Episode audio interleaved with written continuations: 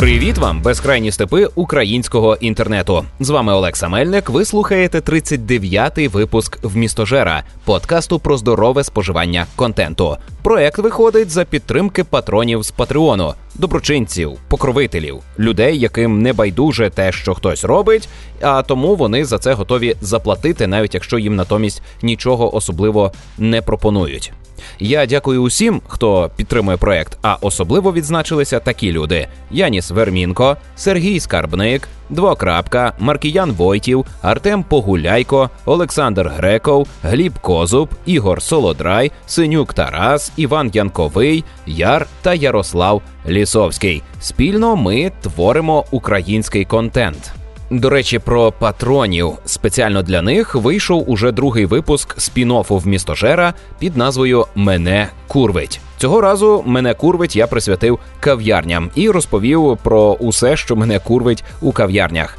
Це зовсім не обов'язковий контент, який не пропонує ніяких вирішень проблем, а лише пропонує гіперемоційне скиглення на тему, як що дратує. Доступно лише для патронів, і як я зрозумів, їм це подобається. Хоча це доволі низькоякісна творчість, просто емоції з матюками, зі зневагою до людей, з образами на чиюсь адресу, в тому числі і на е, представників моїх патронів. Але сподіваюся, вони розуміють, що це і для чого робиться. Принаймні, поки що ніхто не казав, що в його там щось особисто зачепило.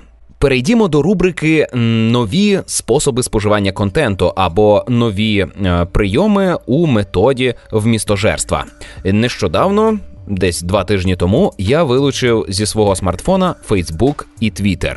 Цими соціальними мережами я продовжую користуватися, але переважно з ПК. Е, на смартфоні у мене вони забирали дуже багато часу, і як виявилося, абсолютно марно тому що, позбувшись додатків цих соціальних мереж зі смартфону, я отримав багато переваг. По-перше, у мене вивільнилося більше часу для особистого спілкування з людьми, які поруч. По-друге, у мене менше витрачається батарея. По-третє, насправді я е, маю більше можливостей відпочити головою від усього інформаційного потоку, який на мене звалюється на роботі і за відпочинком. Ну просто я маю можливість вийти з інтернету, трошечки побути е, в тиші, в спокої, е, зібратися з думками, відчути, що час трошечки вповільнюється, що життя не так стрімко летить кудись, забити на якісь державні проблеми, на які я конкретно зараз впливати не можу, і менше перейматися, менше хвилюватися, менше розпорошувати увагу. Усім рекомендую спробувати вилучити додатки соціальних мереж, аби е, набути трошечки спокою. Також е, зараз я практикую читання біля фонтану. Щоранку, замість того, аби курвитися від того, як е, моя дружина і дитина довго поволі, е, марнуючи час, збираються йти у садочок, я беру з собою книжку після сніданку і сідаю з нею на лавку біля фонтану. Фонтан у мене через дорогу від під'їзду. І це дуже класний досвід. Також, е, як і відсутність додатків Фейсбука і Твіттера у смартфоні, він сприяє відчуттю того, що час у тебе є, ти все встигнеш, ти нікуди не провалюєшся, ти не летиш, ти не розіб'єшся об стіну. Ти усе можеш. Я сідаю біля фонтану, слухаю шум води і гортаю сторінки книжки. Яку саме книжку я читаю, я вам поки що не скажу. Е, вирішив, що наразі буду розповідати лише про той контент, який я спожив повністю, а не про той, який е, зараз у процесі споживання, бо е, через це виникають е, труднощі. Я зараз розповів, що книжку я читаю, вона мені подобається. Потім книжка мені може змінити. Потім враження від цієї книжки можуть у мене змінитися до закінчення, або я просто до наступного випуску в містожера не встигну її закінчити і не прочитаю нічого нового. Тому зараз я кладу трошечки на паузу розповіді про контент, який спожив, і буду розповідати тільки про завершене споживання. Отож, зараз я читаю біля фонтану, і в зв'язку із цим хотів би вам порадити практикувати щось подібне. Щодня виходити на вулицю, доки дозволяє погода е, і температурний режим, і читати зранку. Читати ввечері, читати вдень у будь-який час. У вашому місті, я певен, є повно місць, які ніхто ніяк не використовує. Зокрема, є багато скверів, де чудовий газончик, е, ростуть дерева. Ви можете кинути собі під дупу е, каремат. І на цьому газоні читати книжку. Так ніхто не робить, але ніхто не забороняє так робити ви можете розвідати нові місця для читання. До речі, е, дослідіть у вашому місті точно мають бути лавки зі спинками. Ну, я вважаю, що читати книжки е, в місті на вулиці під відкритим небом найзручніше саме на лавках з спинками. Також є багато кав'ярень букіністичних, де вітається читання. Е, і вони часто мають е, столики на вулиці, але це не дуже зручне місце для читання, бо ти постійно почуваєшся якось незручно е, вимушено, бо ну треба замовляти не шкода грошей, але ти постійно, начебто, займаєш чиєсь місце, бо хтось би може хотів випити кави чи з'їсти тортика, а ти на на цьому місці сидиш, читаєш. Проте, ось впасти на газончик десь на площі, е, впасти на лавку біля фонтану е, це класний е, спосіб для того, аби розтягнути свою добу, аби дати собі відчути, що у тебе попереду іще багато всього. Ти все встигнеш. Ну і разом з тим спожити невеличку порцію контенту. Зазвичай я встигаю прочитати приблизно 10-15 сторінок книжки, доки мої дружина і дитина збираються у садок. А потім вони виходять. І вони не вкурвлені, і я спокійний. Ми е, спокійно пережили їхній натуральний процес збору, бо жінки інакше не можуть. Я розумію, що вони не перебудуються, вони просто так потребують марнувати час. У них е, більше тривалість життя, тому вони зовсім інакше сприймають час. І Разом ми спокійно прогулюємося далі до садка, і день починається прекрасно. Хоча я буду пробувати читати і в інший час доби, доки дозволяє це прекрасне літо. А основна тема цього випуску називається просто Я є контент. Хотів би запропонувати вам поміркувати про те, що кожен із нас є одиницею контенту, точніше, не одиницею, а масивом контенту. Почнімо з того, що нас постійно зчитують, аналізують, порівнюють, вивчають, споживають як контент. Нас споживають інформаційно.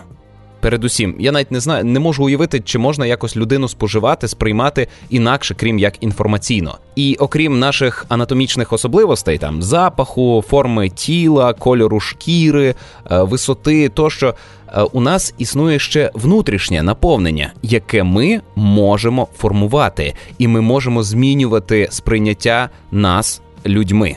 Так само, як е, змінюється організм людини від того, що вона і як вона їсть, е, змінюється і сама людина від того, що і як вона споживає інформаційно. Контент нас формує. Ми резонуємо з контентом, який споживаємо. Ми можемо обурюватися, опиратися тому, що чуємо, бачимо, нюхаємо, слухаємо, торкаємося. Ми можемо дисонувати з контентом, який споживаємо, тобто е, в унісон із ним погоджуватися. Схвалювати, стверджувати, що щойно було почуто істину. Ми відкрили для себе нове знання, яке лягає на наші переконання.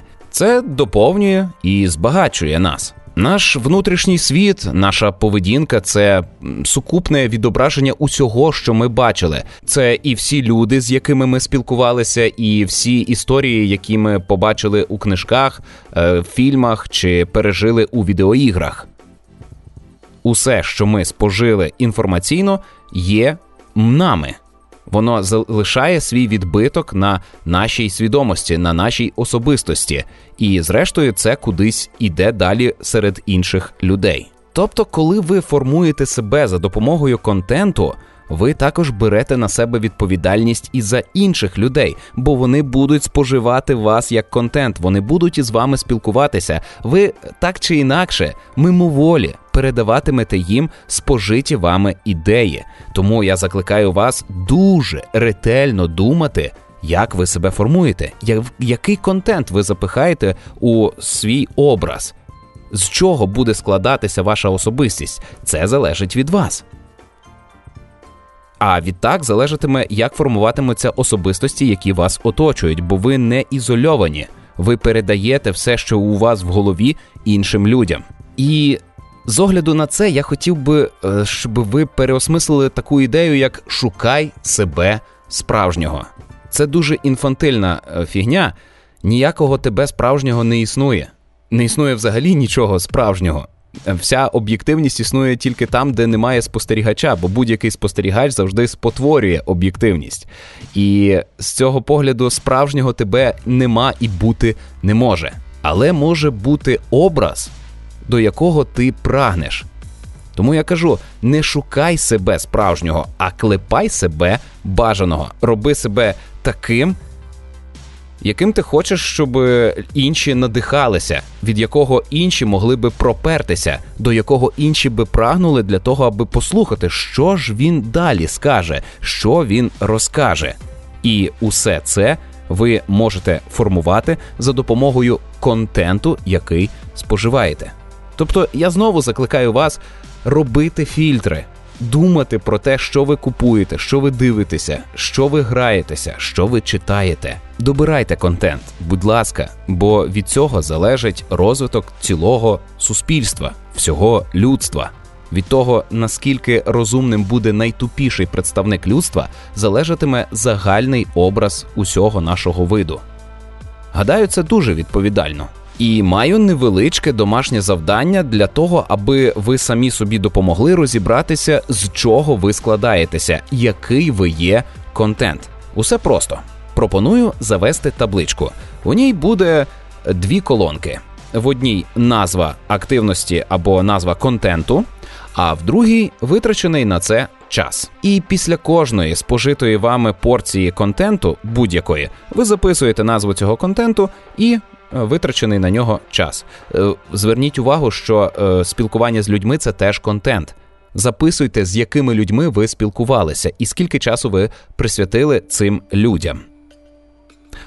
Ведіть табличку протягом тижня. Зазвичай тиждень це така одиниця часу, протягом якої відбувається усе найголовніше, уся ваша е, звичайна рутина. І на наступний тиждень усе повторюється. І ось проведіть е, запис цієї інформації, поспостерігайте за собою протягом тижня з дня, коли ви послухали подкаст, і до наступного подкасту. Ну, якось так. Я кажу про вмістожера.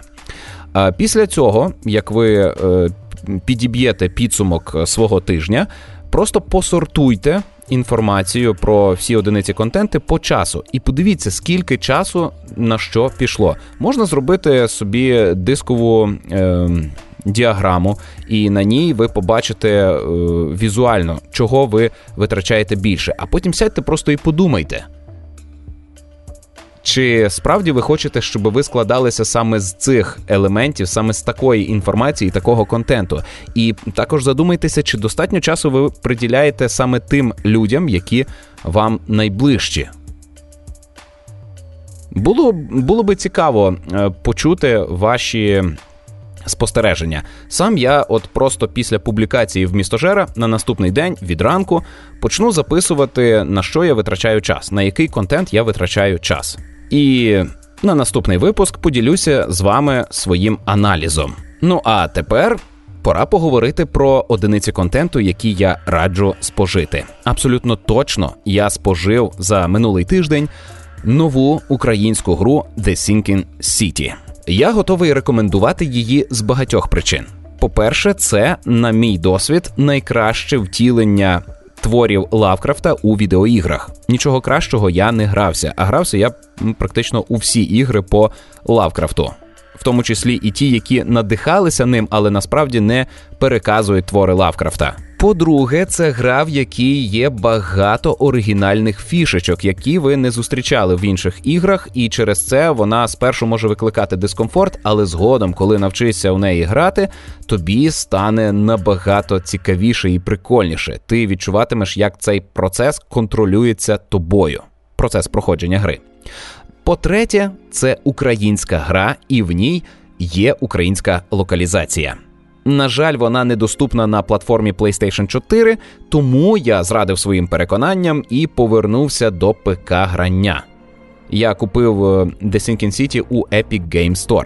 За сюжетом, ви детектив, який раніше служив у військово-морському флоті, був водолазом. На дні з вами сталася якась біда, після чого ви бачите видіння, і ці видіння ведуть вас у містечко Окмонд. Така собі Коломия е, на середньому сході Американщини. Містечко тоне після повені. У містечку повно жахочвар, різних видів, в містечку божевільні люди, в містечку культисти, е, таємні організації, е, люди схожі на риб, люди схожі на горил. Е, в цьому містечку повно містики, фантастики і усякого незбагненного. І вам, як детективу, належить у всьому цьому розбиратися. А най- найголовніше завдання розібратися у причині видінь що є джерелом цих видінь і яка мета у цього всього. У грі є бойова механіка, хоча на 90% це квест. Типовий квест, де вам треба дослідити локацію, зібрати певні предмети, а потім на основі спостережень е, зробити якісь висновки у спеціальному меню. Але тут можна стріляти. І я вдячний розробникам, що вони ввели у гру стрільбу, можливість боротися за своє життя, тому що без цього інструменту не можна було би передати жах від атмосфери, яка панує у містечку Окмонд. До речі, містечко повністю відкрите. Ви вільні ходити всюди. Якщо двері не заколочені, ви можете туди зайти. І е, між усіма вулицями, по всіх каналах затоплених, ви можете вільно пересуватися. Немає екранів підвантаження. Гра на моєму старенькому комп'ютері на е, високих налаштуваннях графіки іде причудово. У неї розкішна картинка, повна на деталі. Я кайфував від того, як виглядає туман, від якого одяг мокріє. Я кайфував від того, як е, наливається вологою цей же одяг від дощу. Але також приємно спостерігати за яскравими сонячними днями, яких тут украй мало, але вони є, і вони дарують відчуття надії, що все ж таки це не остаточно кінчене місто, в, в ньому є життя. На вулицях цього міста постійно ходять люди, вони щось роблять, вони кудись ідуть, у них є справи, вони живуть у цьому місті. І я вірю, що це місто справжнє, хоча воно настільки химерне, в ньому стільки всього незбагненного відбувається. Механічно вам треба прийти на локацію, зібрати предмети. Зібрати інформацію по якійсь справі, ви постійно перебуваєте в процесі розслідування якоїсь справи. Е, коли зібрали всю інформацію, у вас з'являється містичне видовище, ви встановлюєте причинно-наслідкові зв'язки, з'ясовуєте, що тут сталося. Після цього із отриманих е, спостережень будуєте висновок і рухаєтеся далі по справі. Е, іноді вам, ну не іноді, майже завжди, зайшовши у нове приміщення, ви змушені вбити місцевих жахочвар. Для цього у вас є е, такий собі небагатий, але доволі різноманітний арсенал. Е, у вас є е, навички, які ви розблоковуєте, отримуючи досвід. А досвід ви отримуєте за розслідування, за е, відкриття нових локацій. Словом, Sinking City – це перлина українського ігробуду. Мені зовсім не зрозуміло, чому переваги гри заносять до недоліків. Зокрема, е, тут є розкішна механіка, де вам е, в якомусь повідомленні кажуть, що таке то місце розташоване на розі е, такої і такої вулиці в такому то районі. І на мапі не з'являється мітка. Ви мусите взяти кнопку і позначити це місце на вашій ігровій мапі. І ви можете помилитися, ви можете неправильно зрозуміти координати і е, поставити значок не там, де треба. І навіть коли ви прийдете на місце, вам ще треба побігати по цій вулиці, аби розібратися. Саме ця механіка допомогла мені дуже добре вивчити містечко Окмонд. Я пам'ятаю, де які пам'ятки архітектури стоять. Я орієнтуюся у цих вулицях. Я вже е, сприймаю це містечко як таке, в якому я прожив якийсь час. Я знаю, куди тут піти випити кави чи пива. А ще для того, аби отримати у свій особистий архів запис про походження той, того чи іншого виду жахочвар, вам потрібно пройти побічний квест. І в цьому квесті вам доведеться побитися, розслідувати і, зрештою, дізнатися таємницю, природу, принципи утворення цих істот. І цей квест є частиною більшого квесту, який е, допомагає дослідити все. Словом, е, опанування лору гри The Sinking City вписано в ігровий процес і сюжет і у вас є відчуття, що ви впливаєте на життя цього міста. Можливо, після подій гри тут все якось налагодиться. Можливо, ні. Але ви можете. М- Долучитися до процесу опанування катастрофи, яка відбувається просто зараз у містечку Окмонд. А ще це дуже довга гра. У ній більше ніж 20 годин сюжетного контенту. Можливо, можливо, вона була би коротшою, якби можна було простіше швидко переміщуватися е, між е, локаціями, але отой процес пересування, під час якого головний герой нічого взагалі не каже, це дуже крута медитація. На вулицях міста грає музика дуже схожа на ту, яку ми чули у Silent Hill 2. І цей містичний туман, і ці постаті, які виринають із туману, Е, це відчуття, що десь там межа світу, і з цієї межі зараз прийде щось жахливе, щось таке, про що писав Лавкрафт. Це сильно впливає на мене. Це допомагає мені занурюватися у атмосферу Лавкрафтіанщини. До речі, цієї атмосфери тут просто море. Океан Лавкрафтіанщини. Тут е, переказано більшість моїх улюблених оповідань. Лавкрафта. Хоча я прочитав, можливо, половину його творчості, і всі ці оповідання тут чудово відтворені. Словом, я рекомендую The Sinking City усім фанатам квестів. Вам однозначно гра сподобається. Також рекомендую її усім фанатам Лавкрафта. Ну і раджу в містожерам, які досі не знайомі ні з Лавкрафтом, ні з квестами. Вийдіть за межі звичного досвіду і опануйте щось нове. До речі, про ігри, які також надихалися Лавкрафтом. Буквально вчора, спільно з Артемом Лисайчуком, ми закінчили кооперативне проходження Dead Space 3. На цьому я завершив велике знайомство із грандіозною серією sci-fi горорів.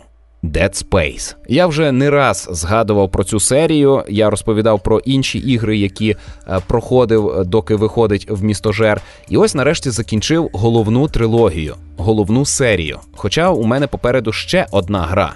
Я про неї пізніше теж розповім. І теж вона у всесвіті Dead Space. Е, отже, що таке Dead Space 3? Це кульмінація, це підбиття підсумків усього, що відбувалося у серії раніше. Це і відсилки до фільмів, відсилки до книжок.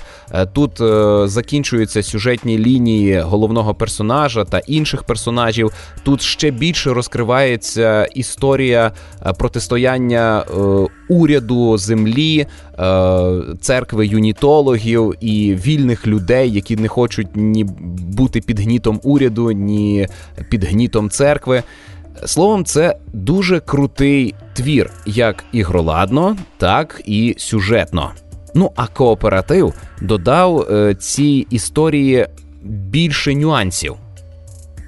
Крім того, е, в Dead Space 3 є можливість е, відчути, що таке божевілля, бо є деякі побічні місії, у яких мій напарник, персонаж у грі, бачив не те, що бачив я у мого живого напарника Артема Лисайчука е, на екрані відбувалося щось інше, не таке, як у мене. І у нього були зовсім інші емоції, і він мені про це у навушниках кричав. А я почувався незатишно, бо я всього цього не бачу. І я маю сумнів, він вигадує, чи це справді так. Це дуже сильне відчуття, дуже сильні враження. У гри чудова динаміка. Вона дуже гарно працює як горор. Вона страшна навіть у кооперативі. Е, я знаю, що коли вона вийшла, то багато хто скиглив, що кооператив зруйнував усю атмосферу страху. Е, насправді, за моїм спостереженням, це не так. Тому що ну Артем Лисайчук, мій напарник, просто адекватна людина. До того я проходив гру із іншим напарником е, Андрієм Корзаченко, і він теж адекватна людина. Просто мені таланить знаходити в своєму оточенні адекватних людей. І ні Андрій, ні Артем не псували мені враження від гри. Сподіваюся, і я не псував. Ми просто разом переживали ці події, і вони нас проймали. Ми спільно вивчали документи, е, досліджували аудіозаписи, е, радилися. І висловлювали якісь припущення, що тут сталося, а також пояснювали одне одному всі ці події. Я гадаю, що кооператив насправді навіть допоміг Dead Space, тому що він додав більше можливостей для розуміння, більше можливостей для занурення. Якщо ви не в курсі, то Dead Space – це серія науково-фантастичних жахастиків про те, як людство знайшло обеліски, що змінюють життя, перетворюють людей на некроморфів, на такі організми, які утворені із мертвої плоті. Тобто це зомбаки, які повстали з мертвих, але не зовсім.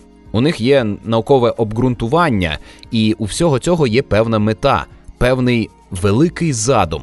І через е, всю складність ситуації е, багато людей наділили обеліски містичною силою. Вони почали їм поклонятися, виникла релігія. І через цю релігію існує багато проблем.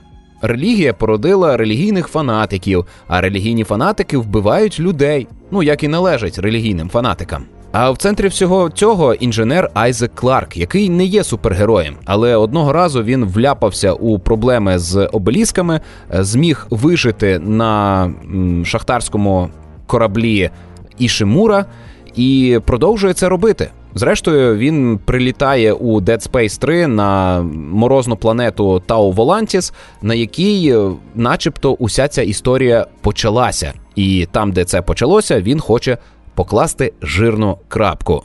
Чи вдалося йому це? Дізнаєтеся, якщо пройдете Dead Space 3 з адекватним напарником. Ну а ще я хочу порадити вам кіно, документалочку, але зовсім не нудно. Називається Плекання Кратоса. І я раджу її не тому, що спільнота PlayStation Україна узялася та й локалізувала цей документальний фільм українською мовою. Ні, я мав великий сумнів, чи вдасться нашим ентузіастам зробити хорошу локалізацію, при тому, що ніхто з учасників, ну більшість із учасників не є професіоналами цієї справи. А дехто мікрофон побачив ось вперше в житті і е, записував озвучку. Тим не менше, е, локалізація вдалася хорошою, не без недоліків, е, але хорошою. Але коли я почав дивитися стрічку, я зрозумів, що це супер крута документалка, яка дає добре розуміння, що таке створити круту відеогру. Плекання Кратоса це історія про те, як створювалася найновіша частина серії е, God of War. God of War 2018 чи 2019 року. Е, це один із шедеврів ігротворення. Е, це гра, яка повністю змінила головного персонажа, при тому, що здавалося, це неможливо. Гра, яка, е, існуючи в тій самій серії, змогла запропонувати щось зовсім нове.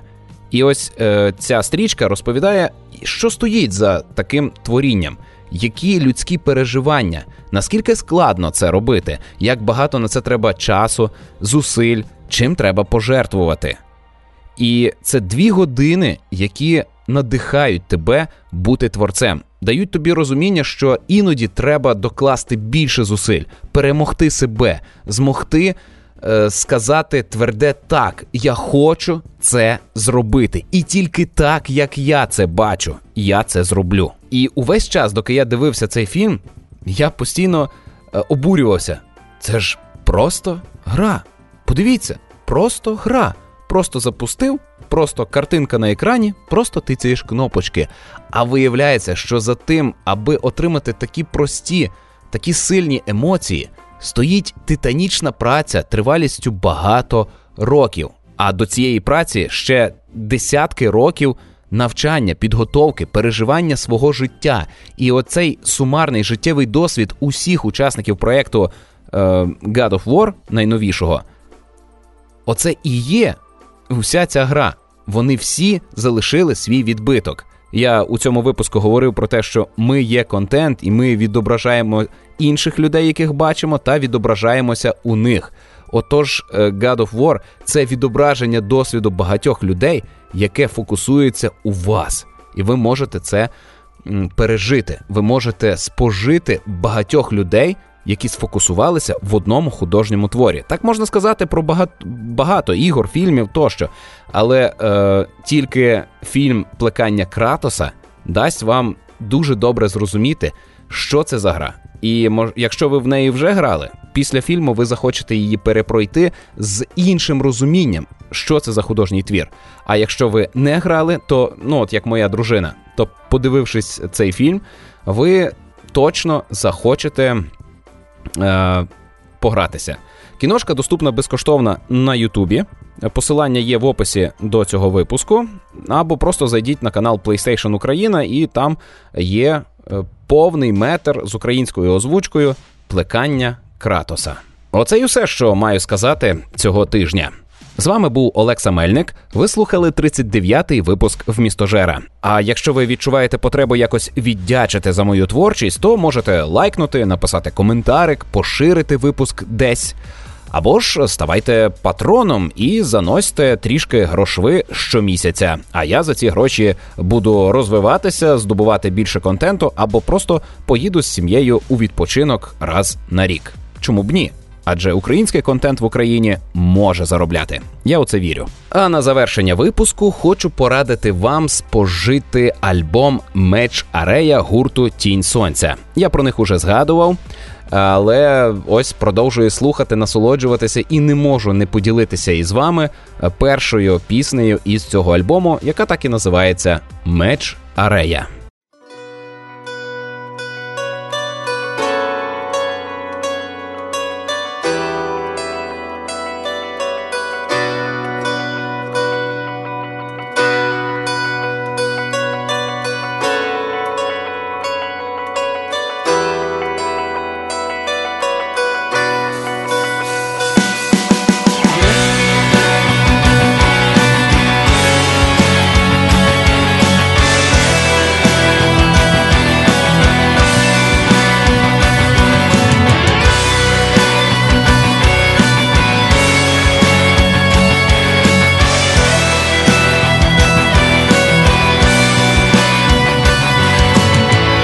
Гуркоче грім в ковальні Бога,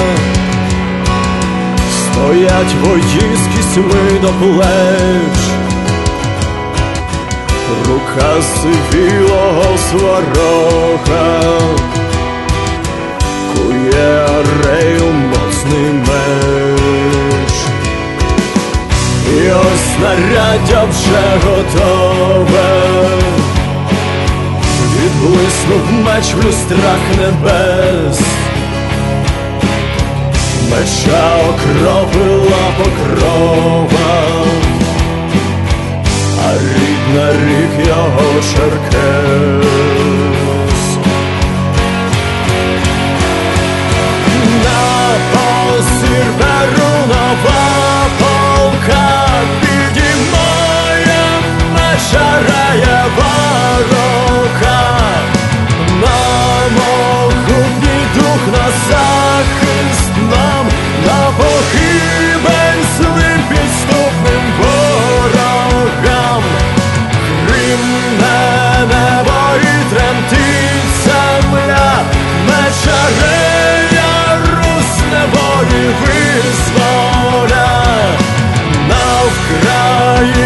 хай пощезне враг, мечарея поверне нам рідний стяг, Черкес чарівний мечарея, тримав і тури Святослав, не раз рату і борею. щиро захищав, тримав братіло Богом даний, тримали витязі князі, тримали лицарі гетьмани, а зараз він в твоїй руці.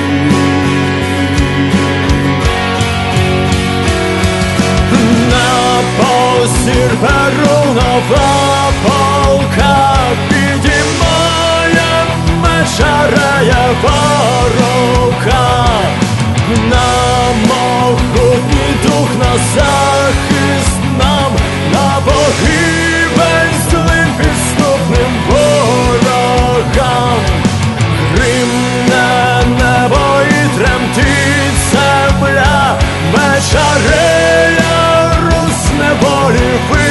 визволя. На Україні, хай пощасне враг, рея поверне нам рідний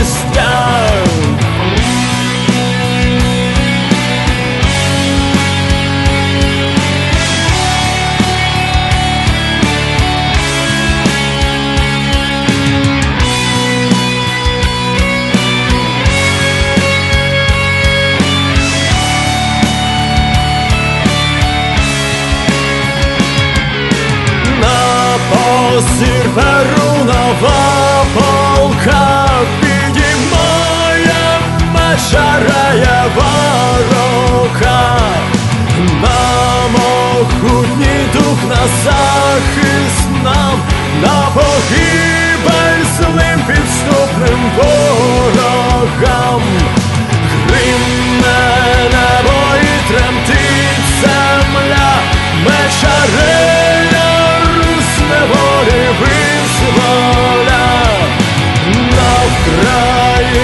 Kayboş şansına bırak.